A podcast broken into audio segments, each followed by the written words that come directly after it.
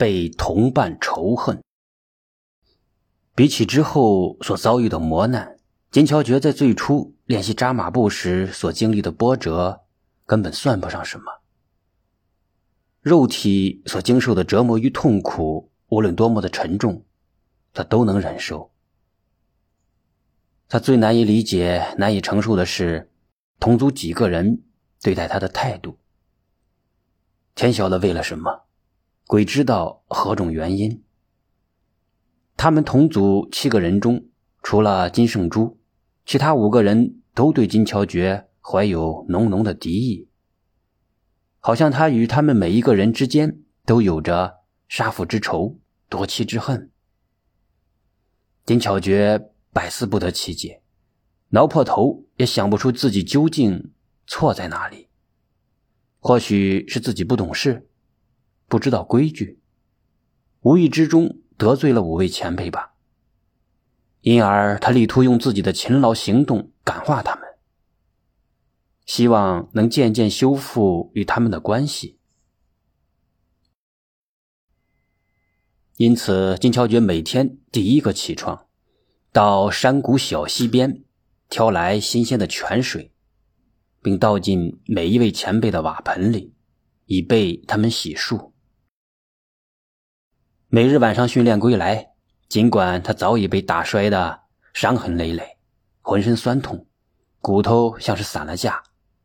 但仍然强打起精神，烧好热水，请前辈们泡脚解乏。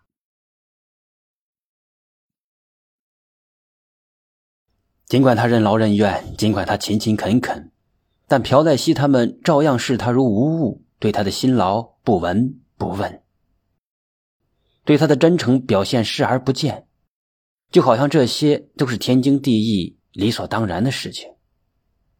金巧觉有时不禁想：难道这几个人都是铁石心肠？无论怎么样努力，为什么他们总是无动于衷呢？想归想，他不敢因此而放逸自己，照样以下敬上，尽自己最大的努力恭敬各位前辈。一日午后，他在擦拭几案时，发现师师兄们的齿木不新鲜了。就到山野丛林之中去采制。金巧觉兴冲冲的来到一片山林之中，寻找着适合制作齿木的树木枝条。忽然，他的目光停留在了一棵香椿树上。他清楚的记得，每年春天的时候，妈妈总会到三花岭采回一些香椿树上的树芽，或油炸，或凉拌，又香又新鲜。既然香椿芽很好吃，树枝制作成齿木也应该不错吧。他爬上那株香椿树，砍下几根粗细正合适的枝条，截成四五寸长短，拿到河边清洗干净，依次放在了每个人中的漱口杯中。第二天早上，他们七个人在室外站成一排，嚼齿木，开齿。刮舌清洁口疮时，突然出现了异常状况，所有的人都口腔麻木，舌头僵硬，皮肤瘙痒，这是十分明显的中毒症状。情况最严重的当属朴在熙与李真炫。不一会儿，两个人的腮帮子、脖子上长满了密密麻麻的红色斑点，瘙痒难忍不说，再多要多难看有多难看。更令他们忐忑不安的是，万一这些红斑像天花那样在人的脸上留下斑斑点点的麻子，两位如花似玉、风华正茂的美少年就算是彻底毁了。尤其是俊秀儒雅的李真轩，十分爱惜自己的容貌。当他从铜镜中看到自己长满红斑的脸庞之后，自杀的心都有了。当然，自杀之前，他先要抓住那个下毒的人。将其千刀万剐，方解心头之恨。很快，画廊道的专职医生，一位博学的僧人查到了原因：生漆过敏。原来，他们早上用的齿木是由漆树枝条制作的。顺藤摸瓜，他们很快就发现了罪魁祸首金乔觉。若不是金圣珠与其他狼徒拦着，他早已被那五个受尽过敏折磨的人撕成了碎片。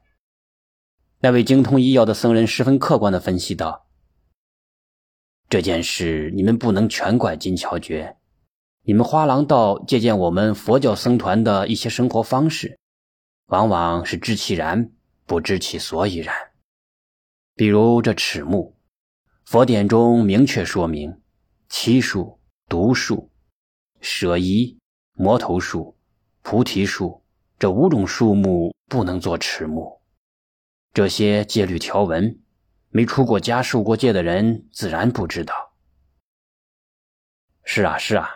他是好心办了错事，金圣珠接着说：“漆树的叶子与香椿有些相似，他还是个孩子，分辨不清，情有可原。再说，他自己不是也用了，也过敏了吗？”那位僧人的医术十分高明，几副草药之后，他们的过敏症状就消失了，连朴在熙、李珍轩脸上的红斑也消退的无影无踪。然而，表面已经平息了的齿目风波，在双方的心灵之间留下了一道浓浓的阴影。金乔觉敏锐地觉察到，从此之后，朴载熙、西中鹤等人对他更加的仇恨，而且戒备心十足，好像他不怀好意，随时都会施展阴谋诡计一样。哎，别说人家，连金乔觉自己都愤恨自己，要体力没体力。要智慧没智慧，要才能没才能，要知识没知识，除了给别人添麻烦，百无一用。幸好事过不久，一头黑熊的出现，替金巧觉解了围，转移了所有人的注意力。金城南山有四十多座绵延起伏的崇山峻岭，沟壑幽深，林木茂密，各种野兽出没其中。本来是很正常的事情，不过这只黑熊出现在西南山就有些特殊了。这里不但人口稠密，而且是新罗圣地。山脚的罗井是新罗第一个国王朴贺居是诞生的地方。阳山宅是安置新罗建国以前须罗伐时期。六村始祖的祭祀堂，那只黑熊肆意在神圣的罗井旁边拉屎撒尿，在庄严的祭祀堂柱子上蹭痒痒，还糟蹋庄稼，伤害村民，可以说是胆大妄为，无恶不作。临阵抗敌，浴血奋战，不惧生死，是将军之勇；进山不惧猛兽，擒虎豹，斗熊，是猎人之勇。入水不惧蛟龙，敢下大海极浪，敢入深潭捉鳖，是愚人之勇。作为画廊道的一员，必须兼具三种勇猛之力。这只黑熊的出现，无疑为狼徒们提供了充分展现才智和英勇的难得机会。因此，每一位狼徒都在悄悄用心，想尽一切办法抓住或消灭黑熊。那只黑熊敢于在居民稠密的地方出没，显然十分的狡猾和大胆，不太容易对付。果然，那些雄赳赳、气昂昂出发的狼徒们回来是一个个垂头丧气、没精打采。绝大部分人在西南山转悠了好几天，连一根熊毛都没看到。而那几个与黑熊打过照面的人，不但没打死黑熊，反而被他咬伤、抓伤，总之都。伤痕累累。直到这时，原来一直像是对猎熊之事不感兴趣的西中鹤才微微一笑，背起弓箭，挎着长刀出发了。他婉拒了金圣珠为他安排几位助手的提议，也回绝了好朋友朴载熙的自告奋勇。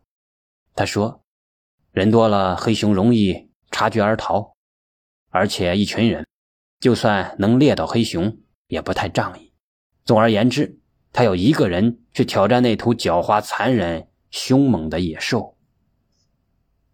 他一去三天没有消息，第四天，他和黑熊一块回来了，都是被人抬回来的。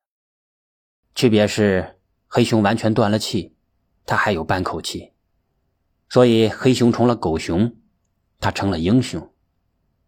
斩杀了黑熊的西中鹤，左臂骨折，是被临死前的黑熊一掌拍断的。原来西中鹤连续追踪了三天，才在一个人迹罕至的山谷之中找到了那黑熊。黑熊皮糙肉厚，很难一箭毙命，所以他先一箭射向他的眼睛。瞎了一只眼的黑熊更加的疯狂，瞬间就扑到了眼前。他双手握刀，迎着黑熊劈了一下，黑熊的胸膛被利刃斩裂的同时，熊爪也狠狠地扫在了他的左胳膊上。好霸道的一刀！黑熊厚厚的毛皮、坚韧的熊骨被齐刷刷的斩裂开来。好凌厉的一刀！快似闪电的刀锋不但劈开了黑熊的胸膛，划破了他的心脏，向下的鱼势还剖开了他的腹腔，露出了所有的内脏。此情此景，怎不叫人敬佩的五体投地？前往探来的狼徒们一批又一批，西中鹤的故事就一遍又一遍的讲。西中鹤成为人们崇拜的英雄，自然是他们整个小族的光荣。金巧诀就忙前忙后，为前来探视英雄的狼徒们端茶倒水、搬椅子、递凳子，忙得不亦乐乎。他看到西中鹤脸色灰白，嘴唇干裂，就精心调制了一杯蜂蜜水，端了过去。或许是西中鹤说的太投入了，或许是真渴了，他接过杯子，想都没想就喝了一大口。甜甜的蜂蜜水使得他转头瞥了金巧诀一眼，右眼下眼皮神经质的抽动了几下，他略一沉吟，随即说道。我听说熊胆是一种珍贵的药材，金巧诀，请你给我取出来。话尚未说完，西中鹤已经抽出随身携带的匕首，手捏着锋利的刀尖，将刀把递给了金巧诀。在众多外族狼徒面前，金巧诀实在难以推辞。就在他不知所措之时，他已经稀里糊涂的被围观的狼徒簇拥到了。死熊的跟前，这是他第一次与这只失去了生命的生灵面对面。黑熊的一只眼睛已经被箭射穿，人们拔剑时，连那只眼球也带了出来，变成了一个血肉模糊的黑窟窿。而他的另一只眼睛依然瞪视着，似乎依然流露着惊慌、恐惧、无助的目光。他的胸膛与腹腔。被硬生生的劈开之后，花花绿绿的肠子全部流到了体外。有热心人用木棍撑开了他的肚皮，并为金乔觉准确的指出了熊胆的位置。奇怪的是，金乔觉呆呆的站立着，久久没有动手。这时，人们才发现他脸色煞白，头冒虚汗，全身战栗，尤其是他拿刀的右手不停的抽搐颤抖。更意想不到的是，在众目睽睽之下，他竟然哇的一声大哭起来，而且呕吐不止，直到吐出了绿色的胆汁。哎，这没出息的家伙，没摘下熊胆，却被熊吓破了胆，真是丢人现眼。从此，金乔觉摘熊胆的事成了人们茶余饭后的笑谈，自然，他本人。也成了一个笑料，为所有的狼徒所鄙视。这样的胆小鬼如何能在战场上冲锋陷阵、奋勇杀敌？事后，连金乔觉自己也觉得不可思议。他心里清清楚楚的知道，自己并不是因为害怕而痛哭流涕，全身打颤，也不是因为恐惧，更没有被死熊吓破胆。他只是对那种血淋淋的场面。发自内心的厌恶，对一个鲜活生命被轻易剥夺而感到悲哀，还有一种他自己也讲不清、说不明，似乎与生俱来的、毫无缘由的悲悯。悲悯死去的黑熊，悲悯受伤的同伴，悲悯以互相战胜对方为乐趣的生灵们。真正让金乔杰感到害怕、被吓得魂飞魄散的，是那次为朴在熙当箭靶子。